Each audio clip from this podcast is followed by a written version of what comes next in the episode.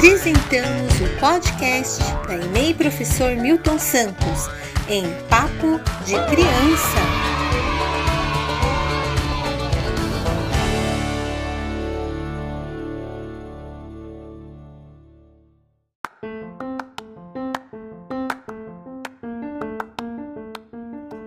Os cinco sentidos.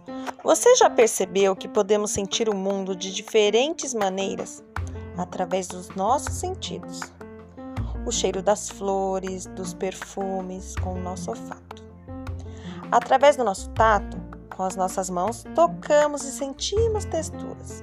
Com a visão e audição, olhando e ouvindo tudo à nossa volta, através do paladar, podemos sentir cada gostinho.